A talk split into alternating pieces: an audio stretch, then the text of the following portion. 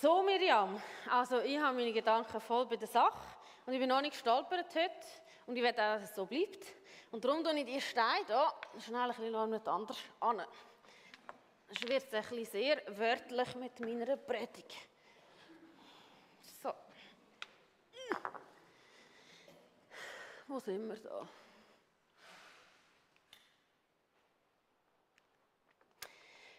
Guten Morgen miteinander. Ich habe gehört, ihr habt euch alle angemeldet für die Bibelwissenschaft mit Bärbel. Das freut mich sehr. Wir haben heute ein paar bibelwissenschaftliche Sachen, wo wir damit anfangen. Und nachher kommt die eigentliche Predigt.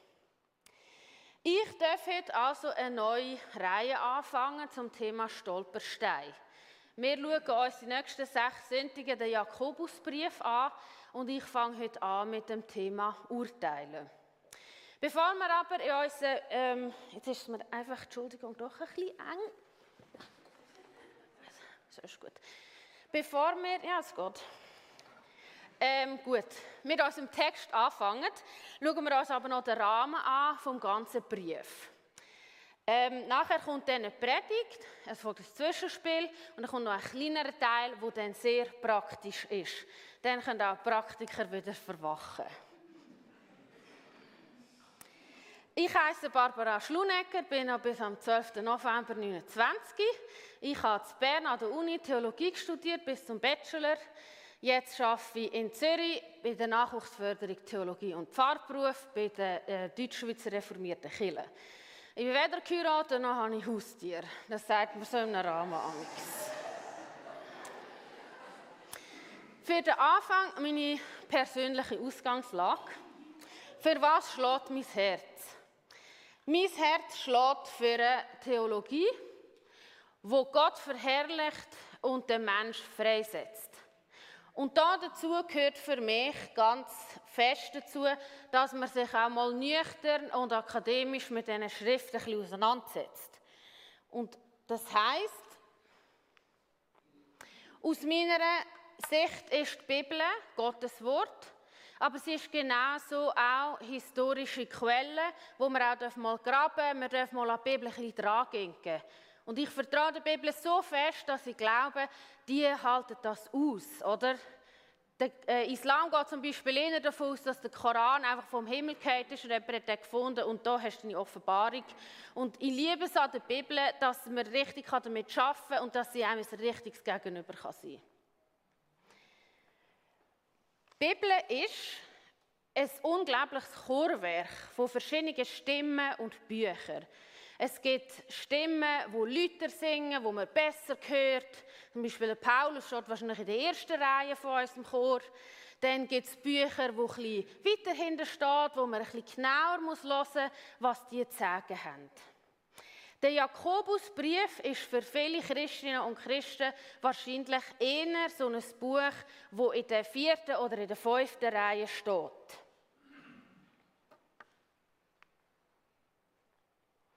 Aber warum ist das eigentlich so? Warum gibt es bestimmte Briefe und Bücher, wo man häufig darüber predigt, wie zum Beispiel der Römerbrief oder die paulinischen Schriften, und nachher gibt es Bücher oder Briefe wie der Jakobusbrief, wo man nicht so oft darüber predigt. Das Hauptproblem vom Jakobusbrief ist, dass er ein bisschen in Konkurrenz steht, theologisch mit dem, was Paulus geschrieben hat. Und Paulus seine Hauptaussage war, ich bin allein durch Gnade gerettet. Ich kann nichts dafür tun, ich kann nichts zu Christus im Erlösungswerk zutun oder wegnehmen. Dann stört es natürlich äh, Leute wie Martin Luther, der Reformator, der ganz fest auf den Paulus aufbauen hat, wenn so ein Jakobus daherkommt und Sachen schreibt wie Glaube ohne Werk ist tot. Oder? Ich habe das da auch geschrieben, der Jakobusbrief, eine stroherne Epistel. Das hätte Luther geschrieben über den Jakobusbrief, weil er ihn am liebsten hätte angezündet. Es hat ihm so einfach nicht in seine Theologie hineinpasst.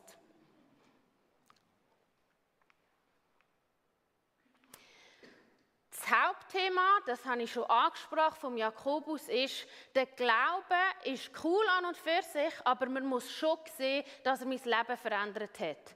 Also wo sich der Paulus zum Beispiel mehr darum kümmert, um das, ähm, wie zum Beispiel das Evangelium und das Gesetz äh, zueinander steht, wie ist das jetzt genau mit dem Kreuz, hat Jakobus ganz eine andere Sicht. Also es ist ein sehr ein ethischer Brief, sehr ein, ein Brief, der ganz näher sich für die Lebenswelt von Leuten interessiert. Darum brauchen wir auch die beiden und uns nicht für einen von diesen zwei Herren entscheiden. Was wir auch noch sehen in unserem Text heute, ist das Thema von Armen und Reichen in der Kirche.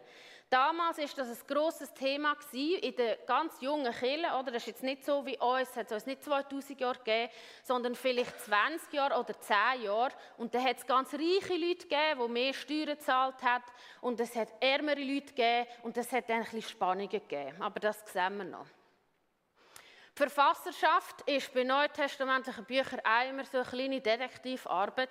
Es gibt verschiedene Vorschläge. Oder? Im Neuen Testament gibt es sechs Jakobusse, Jakobi, Jakobusser, nennen wir sie so. Ich kann jetzt nicht näher auf das eingehen, aber es könnte sein, dass der Autor ein unbekannter christlicher Lehrer ist. Das zeigt, dass zum Beispiel Jakobusbrief sehr nahe ist, inhaltlich zum Matthäusevangelium oder zum Buch der Sprüche. Oder? Es ist jetzt nicht eine schöne Linie von Themen, sondern es ist wirklich, wirklich ein Mosaik, es kommt sehr vieles vor. Ein anderer Vorschlag ist, es ist der Leiter der Jerusalemer Gemeinde. Das könnte ein Hinweis darauf sein, ähm, oder wir sehen, dass es einfach eine super Rhetorik war, ein super Griechisch. Der dritte Vorschlag, der von konservativen Gelehrten eher ähm, vertreten wird, es ist der Jakobus, der Halbbruder von Jesus. Es ist jetzt nicht so wahrscheinlich, dass ein Galiläer Dorftyp, Zimmermann, so einen Brief geschrieben hat. Ich glaube das eher nicht, aber es spielt auch nicht so eine Rolle, finde ich. Die Zeit der Niederschrift kommt natürlich auch immer darauf an, wenn ich mich für einen Autor entscheide, kann das Buch dann nicht nach seinem Tod geschrieben worden sein. Darum sehen wir hier so eine grosse Spanne, 40 bis 100. Je nachdem, wenn man das zuordnet, ist es ab 40 und vor 100 geschrieben worden. Die Empfänger ähm, Im Vergleich zum Beispiel zum Römerbrief, wo der Paulus auf Rom geschrieben hat an die römische Gemeinde, ist der Jakobus so ein genannter allgemeiner oder katholischer Brief. Wenn jetzt Katholiken im Raum nicht Freude haben, katholisch heißt einfach Katholikon, also gemäß dem Ganzen. Es ist ein allgemeiner Brief. Und er richtet sich an Jesusgläubige Juden, auch Judenchristen genannt, in der Diaspora. Also jüdische gläubige Leute, die nicht mehr in Jerusalem gewohnt haben.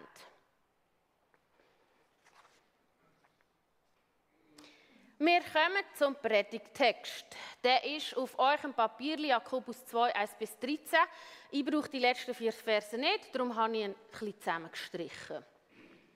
Es heißt jetzt also, meine Brüder und Schwestern, haltet den Glauben an Jesus Christus, unseren Herrn der Herrlichkeit, frei von allem Ansehen der Person.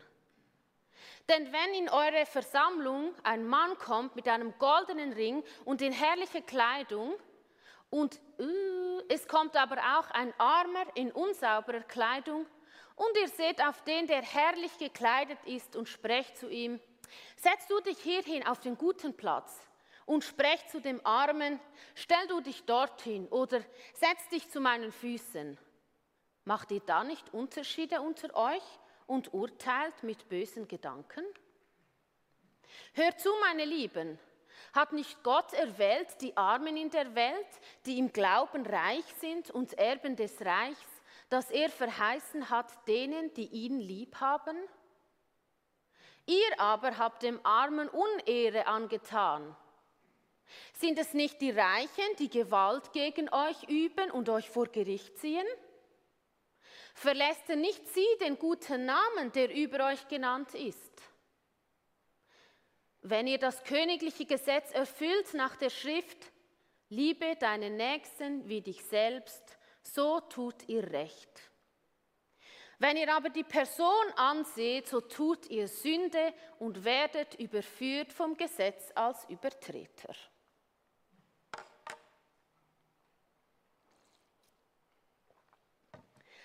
Gut, Wie müssen wir uns jetzt das also vorstellen? Heutzutage zum Beispiel. Es kommen also zwei Männer durch unser Foyer zu unserem Begrüßungskomitee. Die erste Person, die reinkommt, hat einen tollen Ring an, teure Kleider, maßgeschneiderte Schuhe, Hemli, tolle Haare, schmeckt noch fein. Und man merkt am Auftreten, das ist eine Person, die sich gewöhnt ist, dass sie in der vordersten Reihe sitzen darf. Da kommt also unser Begrüßungskomitee führen. Ah, komm da, ich setze dich, setz du dich doch in die erste Reihe. Weisst du, dann haben wir neue Reihen, nachher gibt es Kaffee, kann ich dir sonst noch etwas, da ist der Infostand. Es ist ein so gelaufen. Bisschen später kommt eine andere Person rein.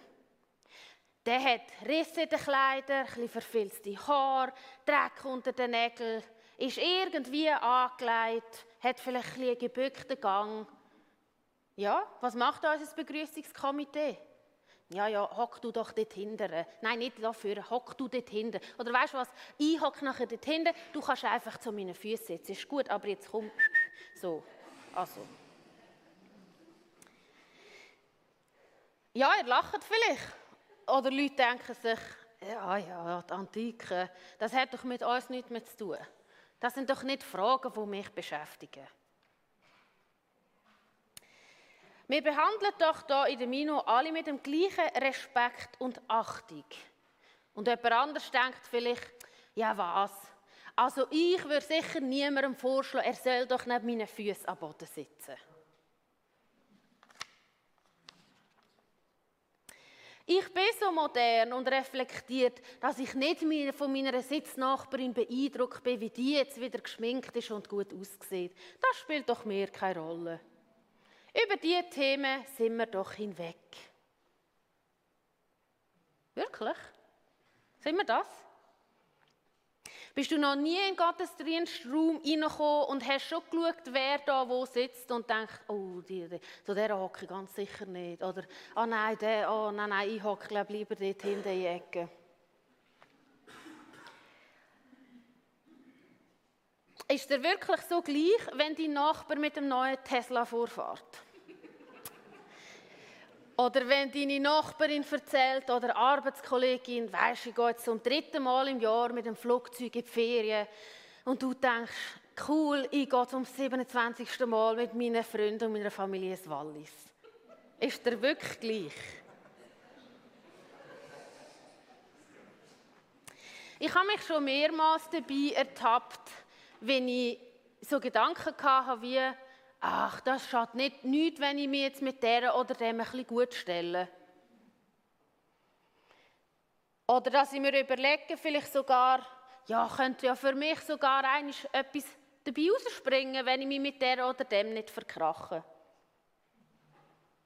Und über andere Leute, wo man vielleicht nichts bringen oder wo man nichts können, habe ich auch schon mal einfach ein bisschen drüber schauen. Vielleicht geht es euch ganz anders.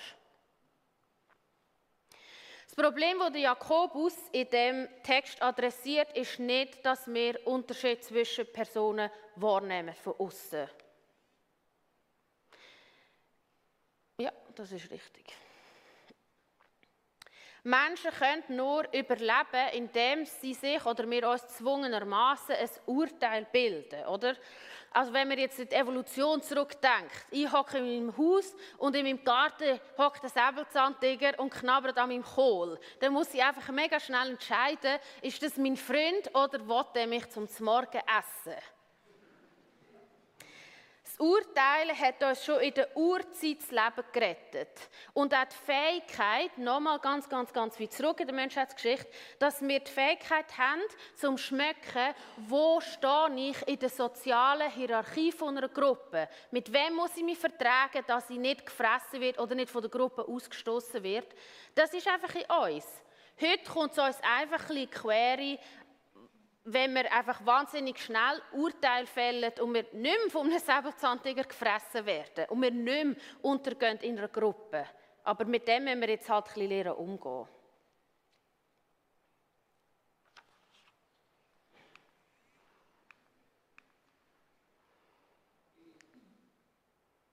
Entschuldigung. Sondern, fragt man sich dann, oder? Wenn wir Unterschied dürfen wahrnehmen, ähm, was ist denn das Problem, wenn wir sie, jetzt habe ich mich glaube ich verloren, wir bleiben jetzt einfach bei dem Sondern. Was ist das Problem Jakobus? Wir dürfen den Unterschied wahrnehmen, aber wir finden es im Vers 4. Das Fette unten. Macht ihr dann, wenn wir Leute sagen, du hast einen schönen Mantel an, du darfst schon vorne sitzen, du stinkst, du hockst hinten, macht ihr dann nicht Unterschiede unter euch und urteilt mit bösen Gedanken? Der Unterschied und das Problem ist also, wenn wir die Unterschied wahrnehmen und anfangen parteiisch handeln. Also, dass es uns zu gut kommt, so Menschen behandelt. Im Text dürfte der reiche Mensch, das finde ich noch spannend, mit dem Ring ja nur in die erste Reihe sitzen, weil ich mir etwas davon verspreche. Weil er vielleicht einen besseren sozialen Status hat, weil sie vielleicht Gemeinderätin ist, keine Ahnung. Und die Person, die da äh, am Boden sitzen muss, ist eine Person, die nichts zu geben hat. Der kann mir also auch nichts, oder? Er kann mich nicht bedrohen, er kann mir nichts bieten. Es hat keine Konsequenzen, wenn der, wenn der einfach muss am Boden sitzen muss. Der zweite Teil dort heisst, urteilt ihr nicht mit bösen Gedanken. Das griechische Wort dafür ist nicht urteilen, sondern Richter werden. Also wird es heißen, werdet ihr nicht Richter mit bösen Gedanken. Eine Richterin hat Verantwortung, wo sie soll einsetzen soll. Sie soll zu einem weisen, barmherzigen und irgendwie fairen Urteil kommen. Das würde man sich von jemandem am Gericht wünschen. Ein Richter mit bösen Gedanken ist das Letzte, wo man sich am Gericht wünscht. Eine Richterin mit bösen Gedanken ist eine, die schaut, dass es ihr selber noch am besten geht und wo vielleicht vom Urteil selber noch etwas rausschlägt. Sie ist dann nicht der Gerechtigkeit und der Fairness verpflichtet, sondern ihren eigenen Interessen und ihrem eigenen Ego. Mit so einem Herz und so einer Haltung sollen wir also nicht durch die Welt gehen. Wie denn sonst? Das schauen wir uns gerade noch an. Mega spannend ist auch der Bezug zu den Seligpreisungen, wo in unserem Text versteckt ist. Im Vers 5 heißt es bei uns im Jakobus, hat nicht Gott erwählt, die Armen in der Welt, die im Glauben reich sind und Erben des Reichs, das er verheißen hat, denen, die ihn lieb haben? Und jetzt lesen mal, was in Matthäus 5 steht, 1 im 3. Es ist ein indirekter Bezug und er hat es ganz sicher von dort. Selig sind, die da geistlich arm sind, denn ihrer ist das Himmelreich. Selig sind, die da Leid tragen, denn sie sollen getröstet werden. Selig sind die Sanftmütigen, denn sie werden das Erdreich besitzen. Der Jakobus erinnert die Hörerinnen also an den Platz, also die, die dann zugelassen haben, an den Platz, wo Gott den Armen im Reich zukommen hat. Oder auch das Erbe, wo die Armen antreten dürfen. Gut, Jakobus, wir haben verstanden, wir sollen nicht jemanden wegen dem Aussehen oder dem sozialen Stand verurteilen oder in eine Box packen. Aber was ist denn die Lösung? Was sollen wir denn machen? Auch da findet sich die Lösung versteckt in unserem Text, und zwar im Vers 8. Liebe deinen Nächsten wie dich selbst, so tut ihr recht. Die Antwort ist eigentlich recht intuitiv und logisch auf dem Papier. Also kann ich mich fragen, wie würde ich mich denn selber behandeln? Wer von uns würde sich selber empfehlen, freiwillig auf dem Fußboden Platz zu nehmen? Oder umgekehrt, wer hätte nicht gern, dass einem der beste Platz im Konzert überlassen wird? Wer würde nicht voller Freude aufkumpen, wenn einer würde kommen und sagen, du hast zwar nicht mal ein Ticket für das Ed Sheeran Konzert, aber weißt was, komm für gratis in die erste Reihe.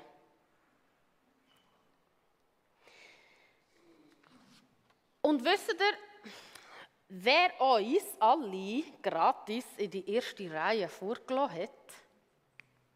Jesus. Weißt, wer für dich freiwillig am Boden gesessen ist, dass du kannst auf einem Thron sitzen? Jesus. Weißt, wer für dich den Ring abgezogen hat und das fette Gewand, dass es die Soldaten unter sich können auslösen? Jesus. Wegen Jesus sitzen wir jetzt nicht am Boden, obwohl das von uns allen der Platz wäre. Und das könnte uns doch das nächste Mal Motivation sein, zum dem, wo wir eigentlich keine Lust haben, dass er überhaupt irgendwie in der Gemeinde ist oder in meiner Schule oder an meinem Arbeitsplatz zu sagen, hock doch du auf den Stuhl, ich sitze am Boden. Vielleicht hätten wir so auch die Lockerheit, einem reichen Nachbar seinen Tesla zu gönnen. Und sein Ring ist doch schön, soll er doch geniessen. Weil vor Gottes Thron keine Rolle spielt, ob du am Boden sitzt, auf einem Stuhl, ob du das krasse Gewand hast, einen Ring, Dreck unter den Nägeln, verfilzte Haare, stinkst oder nicht. Vor Gottes Thron sind wir alle gleichermaßen fehlbar und kaputt im Herz. Aber noch wichtiger, vor Gottes Thron sind wir alle gleichermaßen erlöst. Uns ist gleichermaßen vergeben worden und wir sind gleichermaßen geliebt. Wir hören jetzt von der Band ein Lied.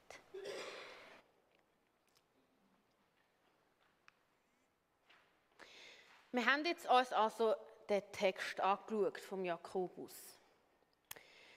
Und beim Urteilen mit dem Stolperstein finde ich es noch wichtig zu sehen, und das ist mir so aufgegangen in der Vorbereitung, dass wenn man ein bisschen richtig dreht, es kann eine riesige Ressource werden. In dieser schönen Metapher von meinem Titel, dass es ein Ziegel werden vom Königreich, wenn man ein bisschen weiss, wie mit dem Ding umgehen. Wie kann ich denn dafür sorgen im Alltag, dass ich nicht ein Richter oder eine Richterin mit so bösen Gedanken werde? Wie schaue ich denn, wenn der Stein vor mir liegt, dass ich eben nicht drüber gehe? Urteil ist eine mega wichtige Kompetenz von erwachsenen Personen, wo man nicht einfach verwerfen sollte, weil man Angst hat, man könnte es verhauen oder man könnte zu einem falschen Urteil kommen.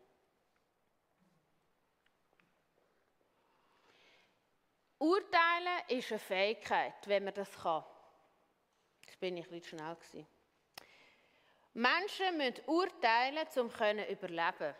Weil jedes Urteil oder jedes Mal, wenn ihr eine Erfahrung gemacht habt und, und euch entschieden habt für etwas, für einen den Weg oder den Weg und die Erfahrung oder die Erfahrung, sind ihr ein Stückchen weitergekommen in eurem Lebensweg. Drei Beispiele. Ein Kleinkind lernt erst mit der Zeit, dass es sein Pfötchen nicht auf die heiße Herdplatte legen sollte. Wenn sie es aber doch mal gemacht hat, merkt es und wird es wahrscheinlich in Zukunft nicht mehr machen. Jemand, der neu gelernt hat, Autofahren, ich mag mich noch sehr gut an die Zeit erinnern, hockt in diesem Karren und muss schalten und machen und die ganze Zeit den Verkehr anschauen und den Verkehr beurteilen. Dann hockst du in deinem Kerli vor dem Kreisel und musst dir recht gut überlegen, längt es mir noch, wenn ich dem vor die Schnauze fahre oder nicht. Ja. Drittes Beispiel. Stellt euch vor, ich käme daher und würde sagen, ah, der Neubau, das ist doch eine ganz gute Idee. Ich würde auch viel lieber ein Gumpischloss anstellen. Stellt euch vor, ihr würdet alle sagen, ja, super Idee. Zum Glück haben wir eine Baukommission, die mit recht guten Argumenten kann sagen kann, warum das eine dumme Idee wäre. Urteilen können ist also eine Fähigkeit. Und jetzt kommt das, was ich eigentlich wollte. Genauso wie wir aber können üben eine Situation oder das Verhalten von jemandem können ausgewogen und fair beurteilen, beurteilen, können wir Menschen und Beziehungen verletzen, wenn wir zu schnell und mit zu wenig Informationen verurteilen. Unser Ziel als mündige Christinnen und Christen kann es also nicht sein, jede Art von Urteil und Entscheidung rauszuzögern oder zu vermeiden, aus Angst einen Fehler zu machen. Aber leider ist es genau so eine Haltung, wo mir echt immer wieder begegnet. Dass gerade, weil uns in Gott zuschaut, wir so erstarren und das Gefühl haben, ah, ich weiß jetzt auch nicht, ich fällt kein Urteil. Äh, welcher Mensch kann so einen Stand bekommen? Niemand. Niemand kann so einen gescheiten Stand bekommen, wenn wir uns weigern, zu beurteilen. Gesunde und erwachsene Menschen lehren faire, ausgewogene und nüchterne Urteilsfälle. Und wir machen alle Fehler dabei. Das ist einfach so. Es sind dann auch häufig Leute, ich weiß auch nicht, ob das noch, weil wir Schweizer sind, mir hat das mal eine Amerikanerin gesagt, dass sie das, also merkt, dass viele Schweizer sich die ganze Zeit selber relativieren. Also, dass wir dann etwas sagen, wenn zum Beispiel Sabine mich fragt, ja, wie findest du das? Dann sage ich meine Meinung. Und dann ist es wie, als würde die Person einen Schritt hinterher machen und sagen, ja, aber gell, ich weiß halt auch nicht. Oder, also das ist nur meine Meinung. Ja, frag doch noch jemand anders. Oder und so kann keine Person einen Stand in sich selber überkommen. Ich gebe aber gern zu, dass es eine Gratwanderung ist zwischen gesunder Beurteilung und einem verletzenden Urteil. Ich habe das versucht, hier zu zeigen oder haben mir Gedanken gemacht. Im Alltag, wie kann ich denn checken, auf welcher Seite ich stehe? Wenn ich jemanden oder das Verhalten beurteilen, machen wir halt einfach eine Meinung. Und wenn ich jemanden verurteile. Ich glaube, dass wir Verhalten von Menschen und Situationen sollen beurteilen Das heißt, wir können uns in der Welt einfach zurechtfinden, wir entwickeln unsere Meinungen und unseren Charakter. Das muss man einfach machen. Wir tun also aufgrund von Erfahrungen eine Situation einschätzen. Und so etwas kann man auch gut wieder revidieren. Es gibt aber ist Verurteilen, wenn wir eine ganze Person nehmen, in eine Box tun und die Box zumachen. Also wir tun dann mit wenigen Informationen über eine Person, sagen wir, du gehörst in die Schublade, Schublade zu, die Person kommt nicht raus. Das ist für mich ein hilfreiches Bild, wenn es darum geht, wenn kippt es vom Situation und Verhalten beurteilen zum Menschen verurteilen. Das untere ist übrigens Gottes Job, nicht unser, falls es noch niemand gehört hat. Dann zum allerletzten noch vier Punkte, so wird der Stolperstein zur gereiften Kompetenz. Erstens, habe ich schon gesagt, das mache ich irgendwie in jeder Predigt für Werbung. Es braucht einfach eine Haltung und den Mut zum Entscheidungen zu treffen. Riskiert es einfach mal. Einfach zu sagen, meine Meinung dazu ist, nein, nein, ich tue die Situation so beurteilen. Und dann nicht, aber ich weiß halt auch nicht. Das wünsche ich mir echt. Ich mache es ein bisschen zu fest, ich weiss. Zweitens, wir können ein Risiko eingehen. Und das wünschen wir auch, dass wir Christinnen und Christen öfters ein Risiko eingehen, wenn wir Entscheidungen treffen. Aber tun jetzt mal die Entscheidungen treffen. Es gibt so viele Leute, die nie Entscheidungen treffen. Das Risiko gehört dazu. Drittens, tun euch dabei nicht selber relativieren, sondern vertraut eurem Standpunkt. Ihr habt etwas zu sagen. Der Mix von Erfahrungen, Charaktereigenschaften und Gaben gibt es nur in jeder Person einzeln. Und wir kommen alle zu verschiedenen Urteilen, vielleicht von der gleichen Situation. Ist einfach so. Letztens, das ist vielleicht eher so im Job, mir hilft das, wenn ich in einer Situation bin, ich gebe mega gerne überall einen Senf dazu, das ist ein bisschen mein Problem. Also Urteil ist nicht etwas, wo ich schüch bin drin. Mir hilft es aber, wenn ich eine Rolle- und Kompetenzklärung vornehme in einer Situation. Also wenn wir in einer Teamsitzung sind und es gibt einen Konflikt zwischen zwei von meinen Kollegen, dann weiß ich, ich habe einen Chef dort vorne, er müsste jetzt Urteil fällen, zu einer Entscheidung kommen, was wir jetzt mit dem Konflikt machen und nicht ich.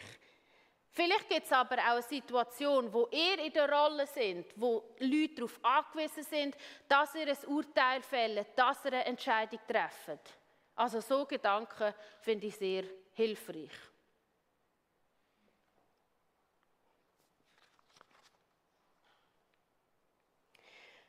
Das war jetzt vielleicht ein bisschen viel. Gewesen. Aber ja, unbedingt alles von dem will ich sagen, was mir in Sinn gekommen ist. Wir haben jetzt eine Zeit der Anbetung. Hinten sind auch Leute, die beten. Ich weiß nicht, was in dir angerührt wurde. Vielleicht auch nicht. Dann ist es nicht dein Sonntag, ist auch okay. Aber komm vor Gottes Thron mit dem, was du jetzt mitbringst, was angerührt wurde, ist, in der Stille, im Singen Du bist eingeladen. Ich werde noch beten. Herr Jesus, ich danke dir, dass wir nicht Richterinnen spielen müssen. So aus deiner Perspektive. Und ich weiß, Herr, ich finde es auch echt eine Gratwanderung zwischen, wenn wir Sachen beurteilen und wenn würde ich eigentlich gerne ein deinen Job übernehmen bei gewissen Leuten und Situationen. Jesus, ich wünsche mir echt, dass wir gesegnet werden von dir mit Fähigkeit, zum weise Urteil fällen, so wie ein Salomon oder wie die Richter im Alten Testament. Du hast die eingesetzt. Und wir sind nicht alles Richterinnen und Richter von Beruf. Aber wir kommen in Situationen, wo wir einfach eine Lage beurteilen müssen. Vielleicht in einem Mitarbeitergespräch, vielleicht in der eigenen Familie mal sagen, so läuft es und so läuft es nicht. Jesus, ich bitte dich, dass du uns ausstattest mit Weisheit, mit einer guten Mischung zwischen Gnade und Wahrheit, ähm, Barmherzigkeit und einfach auch mal Tacheles reden. Jesus, segne du unsere Worte, dass sie Barmherzigkeit ausstrahlen und überbringen und schenke uns Mut, dort eine Entscheidung zu treffen, wo wir eine treffen müssen auch mal zu einem Urteil oder zu einer Meinung zu kommen, Jesus. Einfach im Wissen, Heiliger Geist, du leitest uns. Wir sind nicht einfach leere Hüllen. Du lebst in uns. Du entscheidest mit uns. Du hilfst uns, zu einer Entscheidung zu kommen, Herr. Und wir wollen jetzt die Anbetung anfangen, weil es keine Rolle spielt, ob wir einen Ring oder ein Gewand haben, ob wir auf einem Stuhl sitzen oder am Boden unten. Du bist die Mitte und dich beten wir an, Jesus. Gott nur um das. Danke. Amen.